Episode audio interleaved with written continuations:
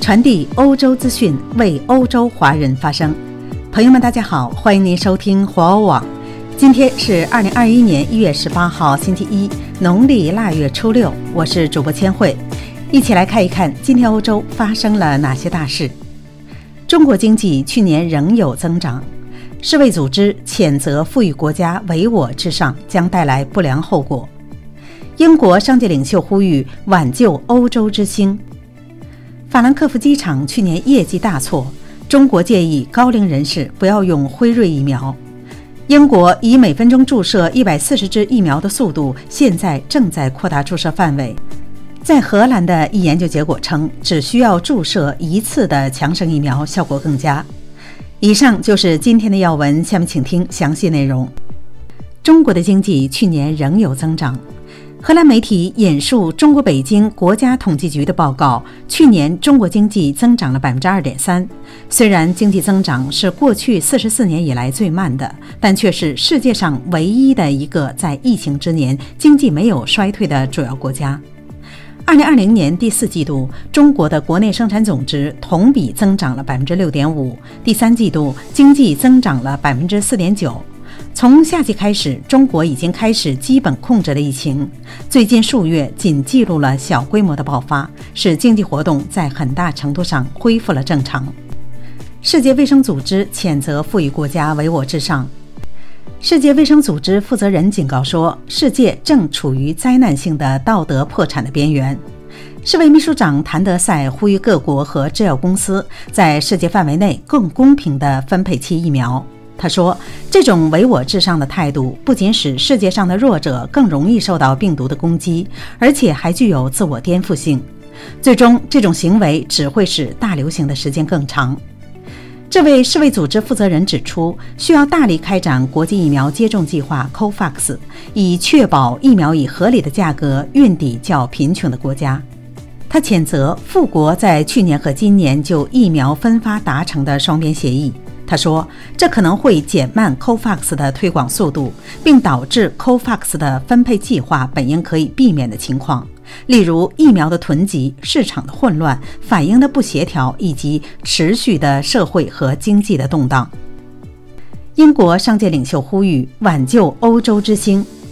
英国商界领袖今天呼吁政府要援救欧洲之星高速列车。因为边界为防堵新冠病毒的英国变体而关闭，该公司濒临倒闭。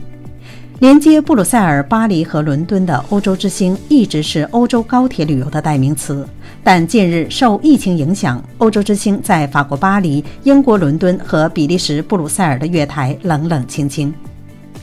现在，欧洲之星往返巴黎、伦敦的列车每天仅剩一班，与疫情前每天巅峰时刻一小时两班有着天壤之别。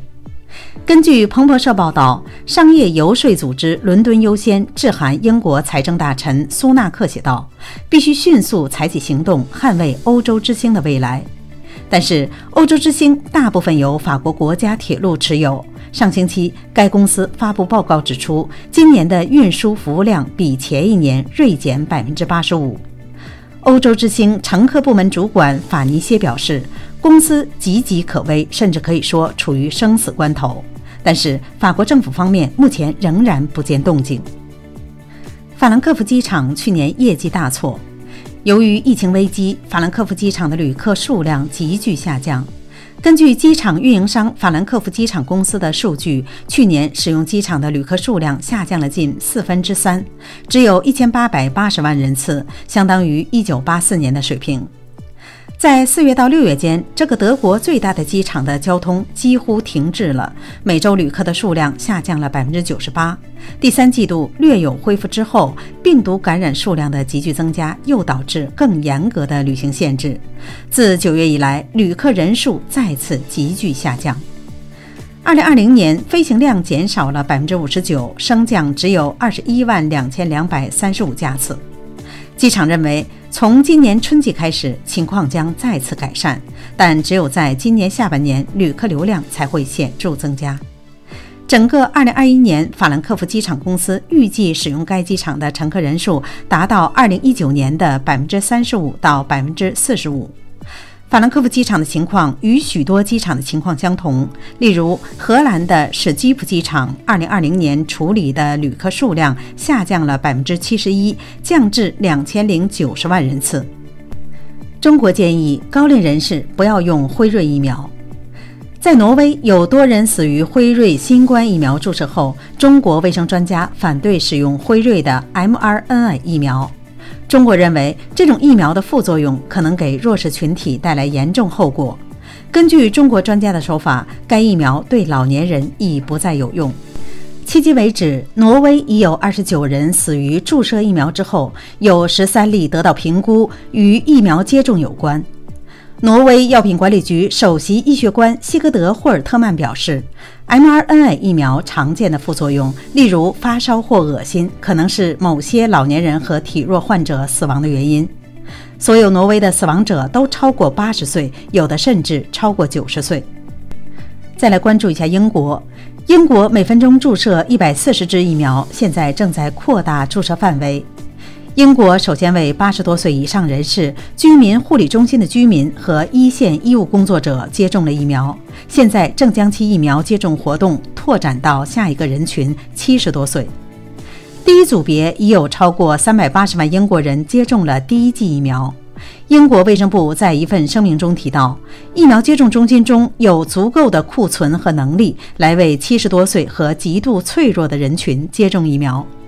英国希望在二月中旬之前划分为四个优先群体，一共包括一千五百万人。据首相约翰逊说，英国每分钟要注射一百四十支疫苗。到现在为止，八十岁以上组别人群有一半已经接种了疫苗。最后，让我们来关注一下身边事：只需要注射一次的强生疫苗，就会取得最好的效果。在荷兰莱顿进行的强生疫苗试验的初步结果显示，该药物在二十九天后有效率为百分之九十，在五十七天后有效率为百分之百。试验分为两个阶段，去年夏天开始在比利时和美国的八百零五名受试者中进行。该疫苗只需要注射一次即可，并可以在更高的温度下保存。如果疫苗获得欧洲药管局批准，荷兰预计从四月起将拥有八百万剂这种疫苗。好了，朋友们，今天的新闻到这里就结束了，感谢您的收听，欢迎您继续的点赞和转发，咱们明天再会。